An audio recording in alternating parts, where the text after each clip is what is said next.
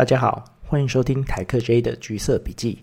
在这个 Podcast，你会听到在欧洲金融业担任产业分析师的我，对于消费品产业的观察，还有这几年来在市场打滚的许多故事。但有件事保证你不会听到，这个 Podcast 绝对不会给予任何投资建议。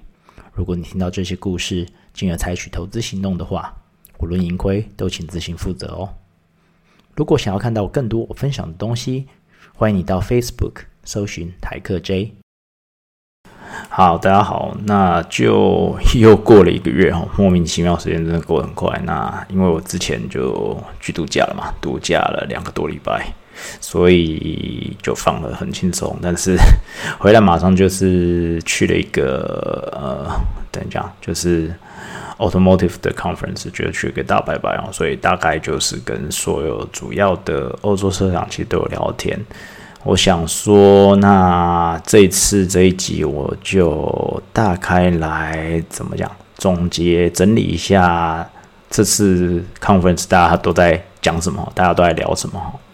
那我们可以首先就是从需求面来讲哦，那基本上每一个车厂我跟他们聊过，大家就是。其实都觉得需求其实就是汽新车的需求，其实还是蛮强劲的。即每一个车厂都跟我说，你现在去下定的话，你至少要四到六个月才能拿到一台新车哦。所以变成说，他们还有很多的呃订单需要去销。而且，就算是大家看到现在是通膨严重啊，经济情况可能不是那么好，但他们目前没有看到什么啊可观哦，就是呃 material 的订单取消哦，所以他们觉得目前来讲需求其实还是蛮强劲的。那特别是在一些比较 premium 的 model 哈，比如说像可能。像 B N W 可能就是他们的五五系列以上的，或者是 X 五啊之类的比较高高阶的车款，或者是呃 Mercedes 可能是 G L A 之类的东西，他们其实或者是富士的奥迪，或者是甚至一些比较高级的法拉利什么的之类车子，他们需求其实还是蛮强劲的哦。但比较有趣的是。有一些车厂其实已经开始说，就是比较低阶的车款的订单进来，已经开始慢慢的有开始缓慢下来哦。特别是在英国跟德国，那这两个国家可能他们的通膨或者是经济比较困难的地方，可能消费者目前对于。呃，特别是比较低阶的消费者，就也不是低阶，就是呃比较想要买一些低阶车款的消费者，他们可能没有办口袋深度可能没有那么好，他们可能会比较犹豫一点。那这点是我觉得蛮有趣的哦。那讲完需求面，我们来讲供给面哦。其实大家可以看到供应链的情况还是非常的紧缩哦。那我们大概讲了快两年的晶片。虽然短缺一直在短缺，那虽然他们说 Q3 就是第三季已经有比较舒缓一点，但是完全没有解，就是没有完全解决啦。但但就是可能不太会影响到啊生产，不过他们也没有办法就是加速生产。因为晶片还是在还在缺，那预计二零二三年还是会有问题。那真的如果要等到整个晶片短缺的问题要结束的话，肯定要等到二零二四年，他们有新的晶片产能上线了之后才会解决哦。那我们也可以看到，比如说像福特前一阵子他就说，他们有四万到四万五千台的车，就多。就在在第三季的时候会会停在库存里面，因为他们没有晶片哈，所以这还是目前来讲就是在供，虽然需求面很强，就是每一个车厂都跟我说他们很想要做更多的车，但是因为供应链关系，特别是晶片的关系，他们真的没有办法做更多的车出来卖哈。那其实整个 conference 打开每一个我开的会，一开始就是在讲能源这件事啊。那大家都可以知道，就如果有在欧洲生活，大家都知道，嗯，天然气的问题其实是蛮严重的。这不管是拿不拿得到天然气，那或者是天然气的价格的问题，其实对于不管是公司，不管甚至是我们这种一般市井小民，都是个非常非常呃紧迫的问题哈。所以变成说整个 conference 大概都在讲能源的问题。那如果大家想要知道更多一点的话，可以去听上一集，我有大概讲一下就是 gas supply 的问题啊。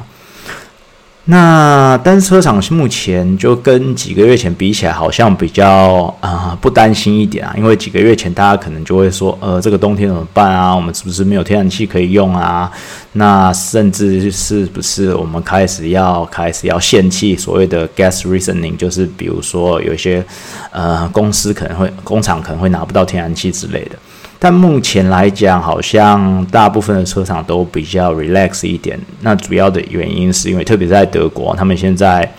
他们现在有百分他们的储存量已经达到百分之九十哦，就变成说他们百分之九十的储存量已经满了。那如果他们有百分之百的储存量的话，其实是可以用到啊两到三个月的。所以变成说这个冬天来讲，他们应该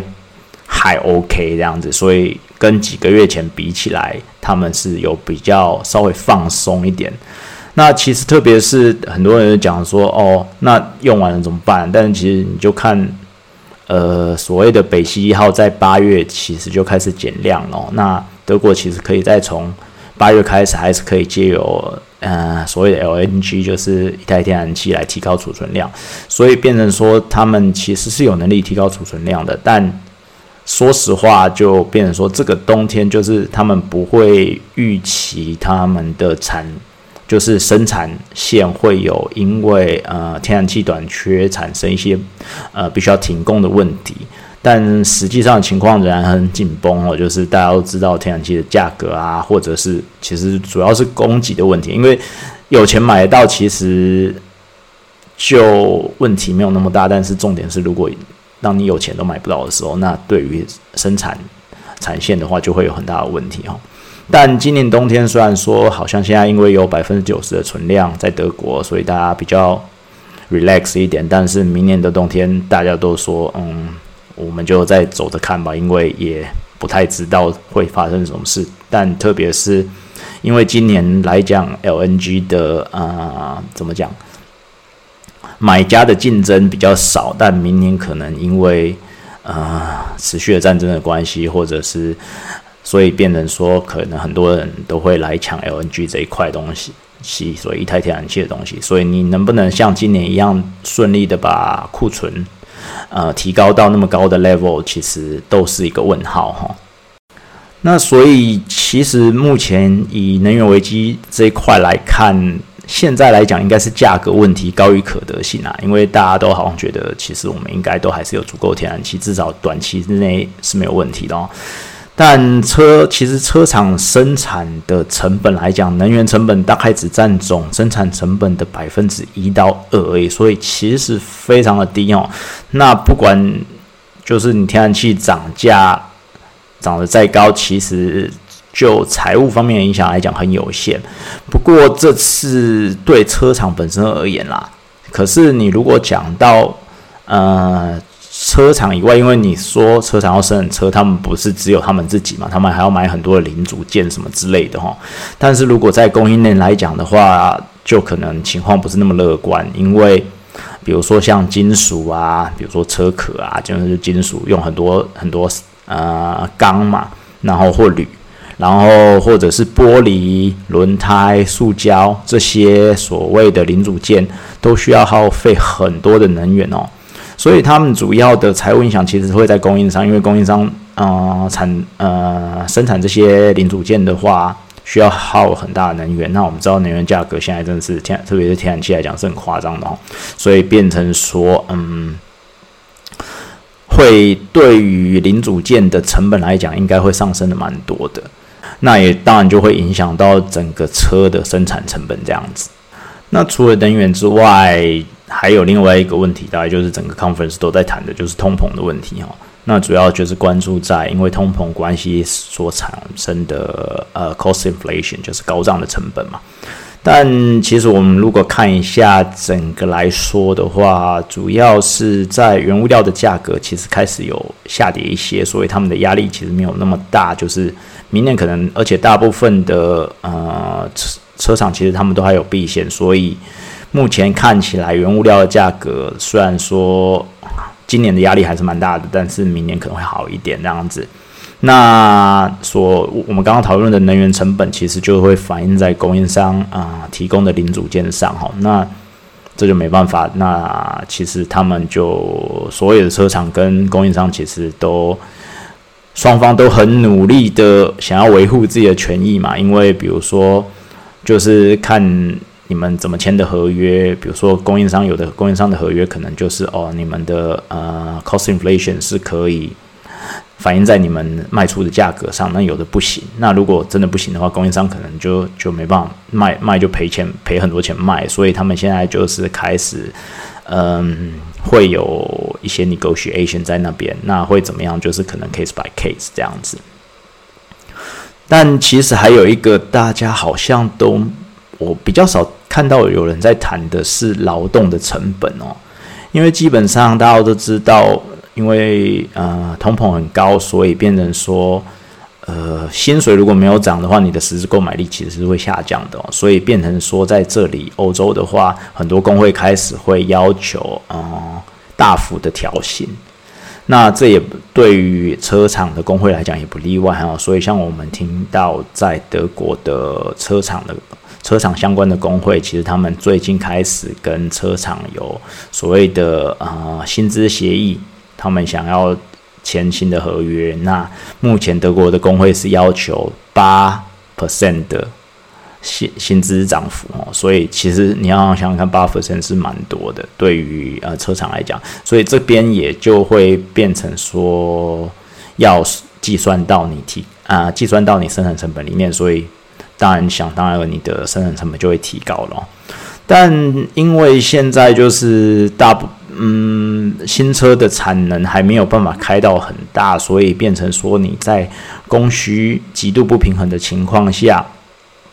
这些成本的提高目前还算是有办法转嫁给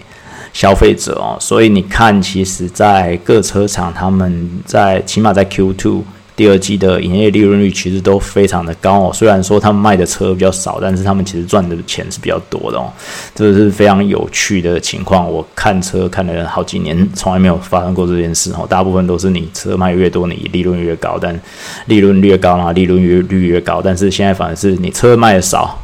那你的利润其实还是很不错，那甚至你的 margin 就会比较高，这样子就会非常非常的有趣。那还有另外一个呃话题，就是升息这件事哈。那因为我们知道，大部分的人买车其实都应该还是有车贷。那其实，在比如说在欧洲这里或者美国，其实还很流行租赁哈，就是等于是你没有买断这台车，你只是把这台车租，可能比如说大部分的可能是这边好像比较流行是二四到四八个月吧。所以变成说，你只是每个月付一点，付多少钱，然后嗯，付一点钱，然后到呃你的租赁期到了以后，你就把车还回去给呃呃车厂这样子哈。那目前来讲，不管是等于是你的车贷或者是你的租赁哦，其实都会跟利息有关系嘛。那大部分车厂是说，目前他没有完全把升息这件事转嫁给消费者，因为你就想说车神，呃，央行升息了，那车厂其实他们资金啊成本也会变高，所以他们势必要把所谓的升息的比较高的利率，啊，转嫁给消费者。那目前来讲，他们还没有完全做这件事。那主要是因为现在来讲，二手车，特别在美国，它二手的价格其实还是在算在非常高档的情况，所以变成说租赁结束的时候，消费者会有比较多的本金哦。因为其实你到最后，消费者会把你那一台二手车还去给呃。呃，车厂，然后可能会开始一个新的租赁合约嘛。那如果你就想你这台车还出去，这台车值比较多钱的话，其实等于是你就会有比较多的，呃，算是本金吧，就是还回去的本金，然后变成说你下一个租赁的话，你可能不需要，呃，整个算起来的话，不需要有那么多用那么多用动用到那么多资金这样子，所以变成说他们还是可以提供一个相对来说。还算可以的利率给给新新租赁的客户这样子，但是因为二手车价格，像我们可以看美国的二手价格二手车价格指数，这几个月其实跌了不少嘛。那这其实大部分车厂都说他们有预期到这一点啦，因为其实不太可能有那么高的二手车价格，甚至有二手车价格会比新车还要高，这有点有点夸张这样子。那因为目前来讲的话，新车的供需可能已经好很多了哈。那还有就是。一般来说就是经济问题嘛，因为很多买二手车的人，他们可能，呃，经济上来说不是那么的好。就变成说他们会比较想要借由二手车市场来买新买买买一台呃买来换车这样子哈，但是如果这些人因为特别是通膨的压力的话，在会对这些消费者来讲会增加比较大的压力，毕竟不不像是可能你如果有能力买新车的话，你可能会有比较多 buffer 这样子，所以变成说你这样的话，你的需求可能相对来讲也会减少一点，所以变成说二手车价格降低的话。那因为这样子的话，比如说，特别是在租赁方面的话，你还回去，你租赁的的消费者还回去的时候，你的本金变少了，那势必你动用的资金就会变多的话，那慢慢的，其实呃，升息这件事也会反映在车贷或租赁上，所以变成说你拿到一台车的成本势必就会变高，这样子哈。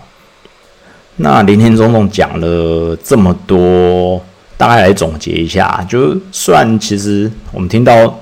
刚刚讲的那些，感觉一堆问题嘛，就是你的供应链有问题，你没有晶片，然后经济上来讲，就是嗯，好像经济也开始变比较不好了。那你还有那欧洲来讲的话，你还有能源危机，你的天然气的问题，很高的通膨这样子，那你想想看，你消费者的话，可能也。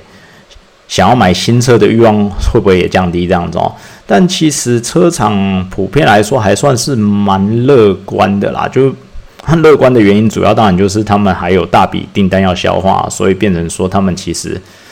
像二零二三年，可能到二零二三年第二季，他们都还在消化目前的订单，因为他们的产能实在是拉不上去啊。主要就是因为我们刚刚讲的晶片的问题。所以变成说，大部分人还是觉得蛮乐观的，因为他们也没有看到什么销单之类的东西。所以现在来讲，他们还虽然他们很谨慎，但是目前来讲，他们还觉得问题没有到很大这样子。但我自己会觉得，就是主要那就是变成说，你那些订单消化以后怎么办？比如说明年可能会就比较有趣一点啦。明年就变成说，你销。单销完了以后，那你通膨这么高，你生产成本这么高，你有办，你还有办法啊，继续的把那些呃提高的成本转嫁给消费者嘛？变成说你的 pricing power 在哪里？那你有办法嗯持续持续卖你的车嘛？如果经济状况的话变得很不好的话。嗯，这些我觉得都会是明年，因为今年我觉得，嗯，应该大概就这样啦。就是除非我们有真的很奇怪的事情发生，但因为主要的话就是订单在那里的话，他们就是要销单。但是明年的话，就可能会是各车厂真的开始呃会有差异出来的时候。那我觉得明年来讲会是比较比。对于呃汽车产业来讲，会是比较有趣的观察的一个时间点，这样子哈。好，那今天我们讲到这边。那如果大家对于这一集有什么问题的话，或者是对汽车产业有什么问题的话，也欢迎留言或者私讯来给我，我都很乐意跟大家讨论。那今天讲到这边，下次再见喽，拜拜。